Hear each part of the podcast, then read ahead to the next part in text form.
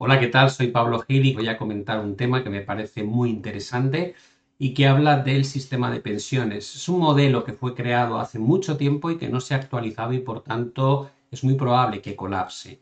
Este problema no es solamente un problema que atañe a España, aunque desarrollaré el tema más concretamente con el caso español, pero como mostraré al principio, se trata de un problema de cómo está envejeciendo la población, cómo la esperanza de vida cada vez es mayor, cómo la tasa de natalidad cada vez es más baja y cómo los sistemas de pensiones que hay prácticamente a nivel global eh, no son viables en el largo plazo y las dificultades que están encontrándose eh, los gestores de este tipo de problemas de cara a modificar la forma en la que hacemos las cosas. Bueno, espero que os resulte entretenido. Antes de comenzar, como siempre, recordaros que Jamás os voy a pedir vuestro nombre, vuestra dirección, vuestro contacto para venderos nada en términos de asesoramiento financiero, ideas de inversión, oportunidades ni nada por el estilo. Por tanto, si veis que utilizan mi cara y mi nombre es suplantación de identidad y os ruego que por supuesto eh,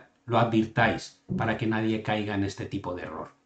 Una vez dicho eso, vamos a meternos con el tema en concreto que creo que es muy, muy interesante. Ya sabéis que los baby boomers hace referencia a esa explosión de natalidad que es un fenómeno demográfico que ocurrió, por ejemplo, eh, después de, la Segunda Guerra Mundial, ¿no? entre 1946 y 1964.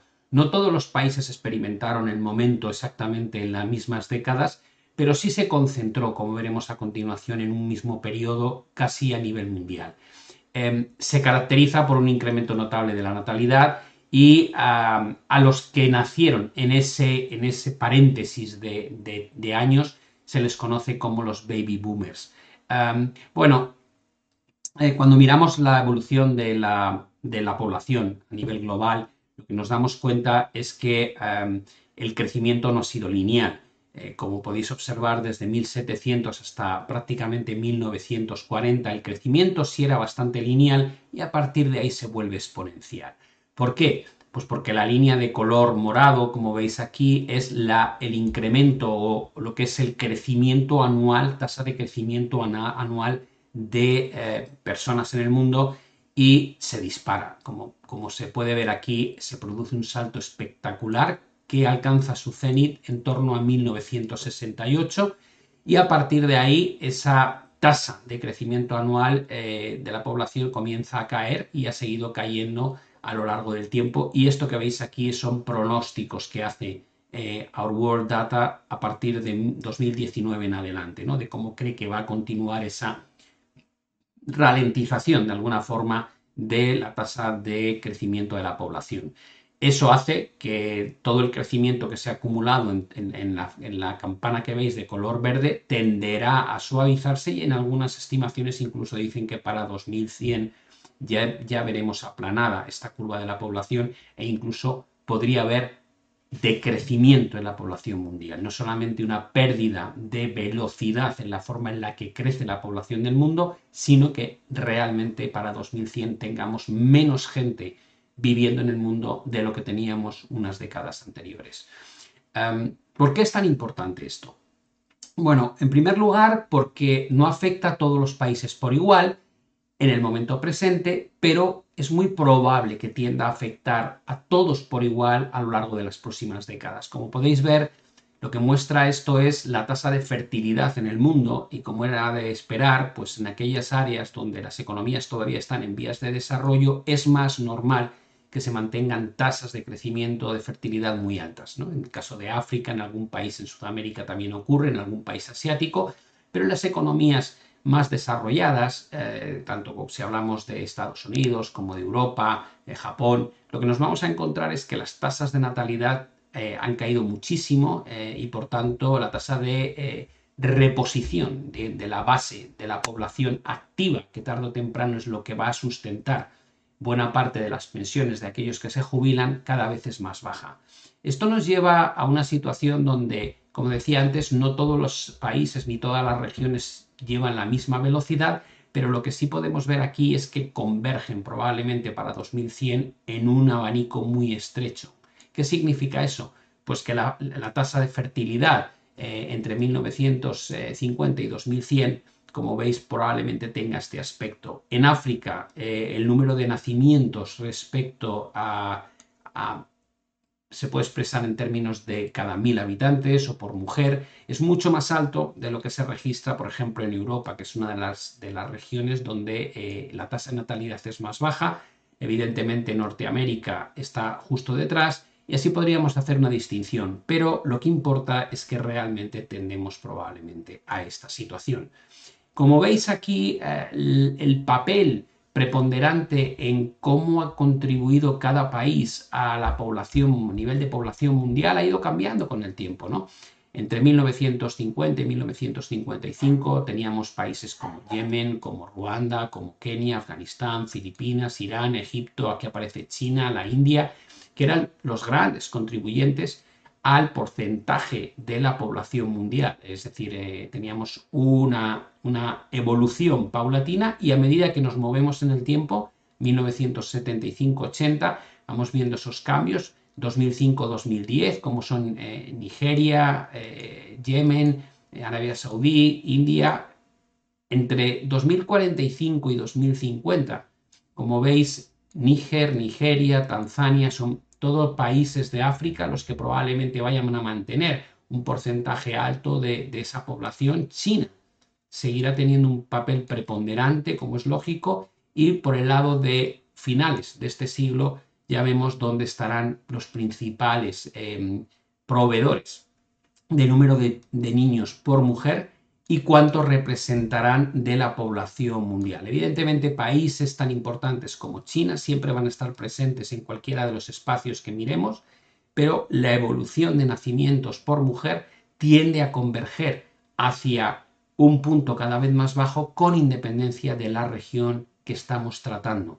Por otro lado, cuando hablamos de los baby boomers, eh, es un fenómeno global. Eh, aquí he seleccionado dos áreas geográficas radicalmente distintas. Por un lado tenemos Estados Unidos, tenemos Reino Unido, ahí os fijáis cómo se produce este salto en la natalidad brutal entre los años 40 y los años 60, pero lo mismo ocurre en torno a los años 50, por ejemplo, en Australia. Es decir, el baby boom, que está recogido aquí abajo como un efecto global a nivel mundial, es un fenómeno que tiene lugar durante un periodo de tiempo casi al unísono en todos los países del mundo, al menos en todas las economías desarrolladas del mundo. Y eso nos lleva a analizar el caso concreto de España y por qué es tan relevante. En el caso de España, nuestra generación de baby boom o baby boomers eh, básicamente eh, se computa entre 1957 y 1977. Eh, para que os hagáis una idea, en 21 años nacieron aproximadamente 13 millones, casi 14 millones de niños, lo cual era una media de 665.000 al año. En los siguientes 44 años, es decir, en un espacio de tiempo casi del doble, nacen 19 millones de niños, es decir, un 34% menos. Dices, bueno, qué más da, Pablo, que nazcan más o menos niños en un periodo determinado? Bueno, el problema básicamente es que estos niños que nacían de una manera mucho más concentrada durante el periodo baby boom, están empezando a jubilarse. ¿Qué quiere eso decir? Pues que eh, esa generación ya tiene entre los 45 y los 65 años, según cuando nacieron, por lo tanto, algunos de ellos ya cumplen con las condiciones necesarias para empezar a jubilarse. Si encima tenemos en cuenta que la jubilación para algunos eh, eh, trabajadores se puede hacer efectiva incluso antes de esa edad, por a través de una jubilación anticipada, quiere decir que ya hay parte de la gente que se está jubilando. Y dices, bueno, ah, ¿cuál es la edad media de jubilación en España? Entre 63,7 y 64,6, lo cual demuestra que la gente no espera hasta tener la jubilación completa porque prefiere anticipar esas jubilaciones en algunos casos. Pero ¿qué más hay? Que la esperanza de vida evidentemente ha mejorado mucho. ¿En qué sentido? Cuando se diseñó este sistema, eh, realmente la esperanza de vida de la población una vez se jubilaba era de aproximadamente 5 años. Y ahora descubrimos que el, promedio de, lo que vive eh, tanto hombres como mujeres una vez se han jubilado no ha hecho más que crecer. Ahora mismo los hombres viven aproximadamente 18,7 años más desde que se jubilan de lo que vivían antes, que era tan solo 5, y las mujeres 22,7 años más. Y eso tenderá a subir con el avance de la medicina, la calidad de vida, etcétera, etcétera. Por tanto, el problema va a hacerse cada vez mayor y no menor. Por otro lado, aunque la tasa de natalidad, de número de hijos medio por mujer, se prevea que pueda retornar a, una, a un nivel un poquito más elevado que el actual, no va a cambiar realmente la situación. Es decir, el número de, hijos que posteriormente será población activa que trabaje y que sustente el, el plan de pensiones, que de alguna manera da esa renta a los que ya no están trabajando, es muy probable que no crezca lo suficiente para compensar el incremento de la esperanza de vida y esa jubilación en torno a los 64 años. Si nos fijamos en eso, lo que descubrimos es que la tasa de dependencia, que es la proporción que hay entre la población menor de 16 años, que todavía no computa como población activa para trabajar, y aquellos mayores de 66, que tampoco quedan ya dentro de la población activa, puesto que se han jubilado o retirado, esa tasa de dependencia es probable que del año 2022 al año 2050 se incremente desde un 54,2 a un 77%. ¿Qué quiere eso decir? Básicamente que si a día de hoy cuatro trabajadores están sosteniendo las pensiones de dos pensionistas o, niños que estén por debajo de 16 años, para 2050 esos mismos cuatro trabajadores van a tener que sostener a tres personas, es decir, a tres pensionistas o niños. ¿Cómo se lee esto? Básicamente, sobre las espaldas de los que trabajan, cada vez vamos a poner mayor esfuerzo. Tendrán que cotizar más, tendrán que pagar más para que los demás que nos estamos jubilando podamos mantener nuestro nivel de vida.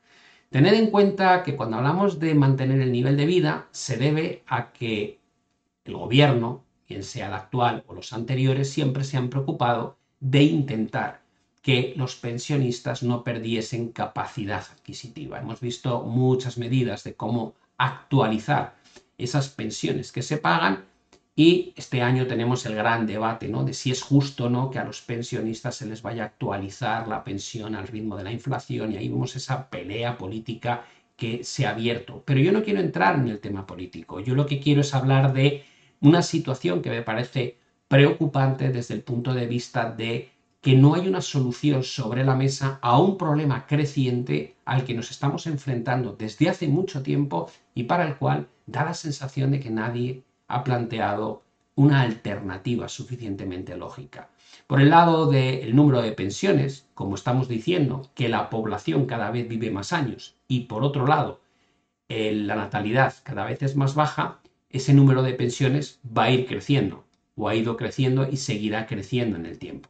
Y entonces, vale, ¿qué pasa con estos aplanamientos que se puedan dar en un momento dado? Bueno, esto es el efecto del COVID, como es lógico, ¿no? De la gran cantidad de personas mayores que fallecieron durante la pandemia. Pero la tendencia estructural, lógicamente, va a ser a seguir subiendo. Y por otro lado, cuando miramos la pensión media, en la medida en que intentamos que esa capacidad adquisitiva se mantenga al ritmo de la inflación, lo normal es que la evolución que estamos viviendo en términos de pensión media, igual que la pensión mínima y la máxima, vaya subiendo con el paso del tiempo, por tanto, generando una carga financiera cada vez más costosa. Si miramos cuál es el gasto en pensiones contributivas eh, a lo largo de los últimos años, vemos que no hacen más que crecer.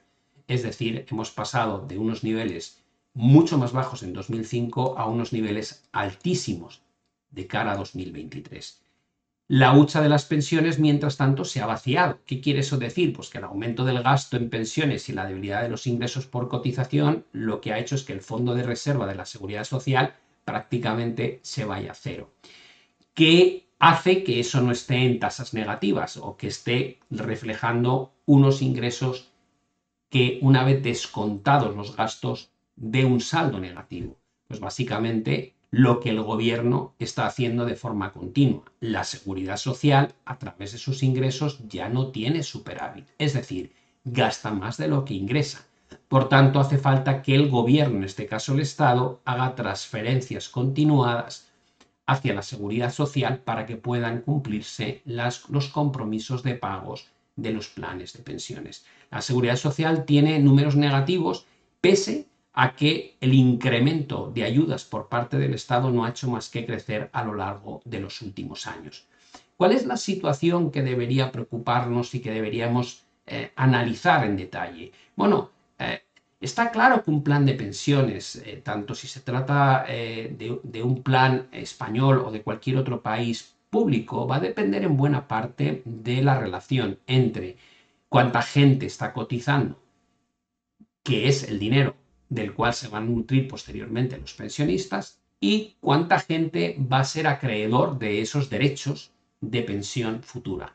Muchos pensionistas, eh, yo ya estoy en la parte más cercana a la jubilación que no al contrario, pensamos, es que yo llevo pagando cuotas a la seguridad social toda mi vida, en mi caso 38 años, que menos que tener derecho a cobrar ese dinero. Evidentemente, no quiero entrar en la polémica de quién tiene razón. Es decir, yo quiero cobrar de lo que he aportado previamente, no de lo que aportan otros. Pero la realidad es que en la medida en que la seguridad social ya no tiene fondos para pagar las pensiones y se está pagando a través de endeudamiento público, lo cierto es que por alguna razón el dinero que yo aporté en su momento a, través de los pagos de la seguridad social no está ahí para sustentar mi futuro sueldo vía pensión. Esa es la realidad. Es decir, si se hubiesen hecho mejor las cosas, si se hubiese recapitalizado el dinero que habíamos metido a lo largo de los últimos años en la seguridad social, tal vez podríamos decir que hay un colchón suficiente como para poder satisfacer las necesidades futuras. Pero casi parece más un modelo Ponzi, donde necesitas la entrada continuada de gente aportando en la parte de abajo del modelo de pensiones para poder tener dinero que devolver a la persona que lleva mucho tiempo cotizando y que ya es acreedor de esos derechos. Como veis, todo acaba siendo un juego de cómo es la, la forma o la pirámide de la población. Y en ese sentido, lo que tenemos delante no es positivo. ¿Por qué? Porque una pirámide de la población que permitiese ese formato de viabilidad futura, lo que tendría es una base muy ancha, porque va a alimentar luego el qué? La población activa que va a estar cotizando durante su vida laboral y que va a ingresar dinero de forma continuada a la seguridad social para que los pensionistas puedan cobrar su pensión. Pero cuando la base se estrecha y esto se desplaza hacia arriba, quiere decir que la población todavía activa que tenemos en España de forma numerosa, poco a poco tenderá a moverse hacia una zona donde ya no contribuyen, sino que empiezan a exigir. De cara a 2050, como veis, la población que seguirá contribuyendo a los ingresos de la seguridad social no será muy distinta de la población que ya está exigiendo sus derechos y por tanto percibir su pensión. Va a crecer aproximadamente un 12% entre 2020 y 2050. A medida que avancemos, nos vamos a encontrar con esta situación. dices, vale, ¿y esta situación cuál es? Digo, eh, llegará un momento en que la parte de la gente que está exigiendo su pensión será más ancho que aquella parte que está contribuyendo a llenar las arcas de la seguridad social. Y con el tiempo, incluso esto se desplazará hacia cotas más altas porque la esperanza de vida en el mundo no ha hecho más que crecer a lo largo de las últimas décadas y por tanto cada vez tendremos una pirámide que con una natalidad tan baja será estrecha en la parte de abajo y bastante ancha en la parte de arriba. Eso nos podría llevar a una situación similar a la que vive, por ejemplo, Japón, que ya en 2020 tenía Japón, donde como veis la parte de abajo es extremadamente estrecha y la parte de arriba cada vez es más ancha. Evidentemente este problema no es un problema que atañe a Japón y atañe a España, sino que atañe a todos y cada uno de los países, especialmente desarrollados que cuentan con un modelo de plan de pensión público. Aquí tenemos un dato de la, de Naciones Unidas que creo que es tremendamente revelador, porque recoge la pirámide de la población de forma global en el mundo. Y lo que nos muestra es que si bien en 1970 gozábamos de una pirámide donde la base era extraordinariamente ancha y por encima de los 65 años la esperanza de vida era muy pequeña, es decir, había que sustentar a muy poca parte de la población una vez se había jubilado, en 2015 esa pirámide ya está muy plana en la parte de abajo y se ha alargado en su vértice mucho y para 2060 probablemente tendremos una parte de abajo totalmente rectangular y una parte de arriba que se extenderá no solamente en duración, sino también en anchura. Este problema al que nos vamos a enfrentar lo único que desata es una cuestión de cuánto va a tardar en colapsar el sistema de pensiones. Antes de terminar con la reflexión, sí me gustaría recordaros que le deis al like, que suscribáis al canal y por supuesto activéis las notificaciones y vamos ya un poco con la conclusión. la realidad es que garantizarse un futuro digno va a depender cada vez más de nosotros mismos y no tanto de lo que podamos tener como respaldo a nivel estatal. Eh, para poder gestionar un futuro digno hay que saber invertir eh, y tomar decisiones eh, con nuestros ahorros y nuestro patrimonio correctas a lo largo de nuestra vida laboral. Hablo de la vida laboral porque es el periodo en el que estamos generando ingresos, ¿no? Es donde tenemos capacidad de compra de alguna manera y la compra puede ser compra de vivienda, compra de activos financieros. Eh, podemos planificar de alguna manera qué vamos a tener una vez llegue el momento de la jubilación. Para las generaciones hasta ahora depender del, Estado para poder sobrevivir una vez dejas de tener ingresos era tal vez una opción, pero esa opción cada vez va a ser menos clara. Yo, por ejemplo, a mis hijos les digo, no contéis con que vais a tener jubilación. Yo probablemente si la tenga, porque, porque estoy a lo mejor a 10 años de poder jubilarme, aunque podría hacerlo ya por, tema de mi discapacidad, pero la realidad es que mis hijos probablemente de aquí en 30, 40 años, eh, la posibilidad de tener una pensión va a ser muy baja. De tenerla, es muy probable que no sea de la cantidad de la que disfrutan actualmente los pensionistas. Algunos dirán que es poco, otros dirán que está bien. Tampoco me quiero meter en ese berenjenal, pero ellos probablemente ni siquiera van a disponer de esa opción. Por tanto, eh, si lo tienen será algo simbólico. ¿Qué es lo más frustrante cuando ves que los gobiernos encima entran a politizar el uso de los planes de pensiones privados, ¿no? en lugar de potenciar los planes de pensiones privados como alternativa eh, a, los planes de pensiones públicos que no van a ser viables, tal y como estamos viendo, se empieza a, como digo, politizar sobre a quién, a quién supone mayor beneficio un plan de pensiones privado, si el, que tiene mucho o al que tiene poco. la gente dice, no, es que el que tiene poco no puede aportar, con lo cual cuando les permites desgravar a los que tienen mucho, directamente les estás haciendo un favor y estás volviendo a abrir la brecha social. Digo, vamos a ver, señores, no perdamos el norte. Tienes que hacer atractivo los planes de pensiones privados a todo el mundo. Si quieres mantener ese estímulo en favor del que menos tiene, en detrimento del que más tiene, deja que el que menos tiene se desgrabe el 100% de sus aportaciones y el que más tiene que se desgrabe un porcentaje menor.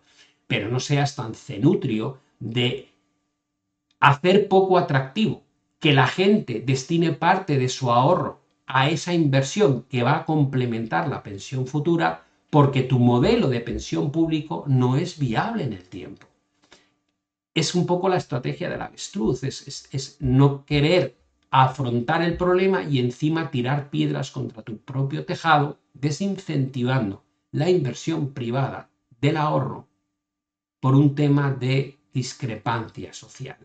Siempre se puede buscar la progresividad de las ayudas en función de la renta, igual que se hace, por ejemplo, en el pago de los impuestos, y automáticamente vuelves a respetar la diferencia entre el que más tiene y el que menos tiene, pero sigues apoyando de alguna manera un modelo que va a ser complementario y totalmente necesario para todos los ciudadanos en las próximas décadas.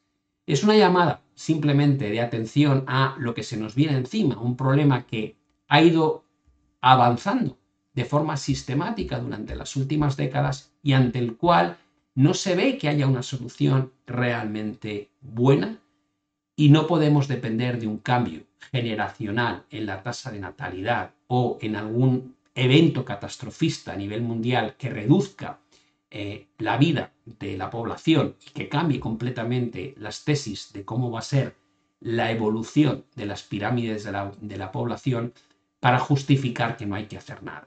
Por tanto, aquí este llamamiento, ojalá lo vea algún político y se dé cuenta de la importancia que tiene este tema para la población a nivel global y especialmente para la española, y estaré encantado de saber vuestra opinión sobre cómo se podría buscar una solución a algo que está claro que no tiene viabilidad futura y que sin embargo seguimos gestionando con las mismas con los mismos criterios que hacíamos prácticamente hace 50 o 60 años, aunque la situación ha cambiado de forma totalmente drástica sin que nosotros hayamos sido capaces de adaptarnos a la nueva realidad.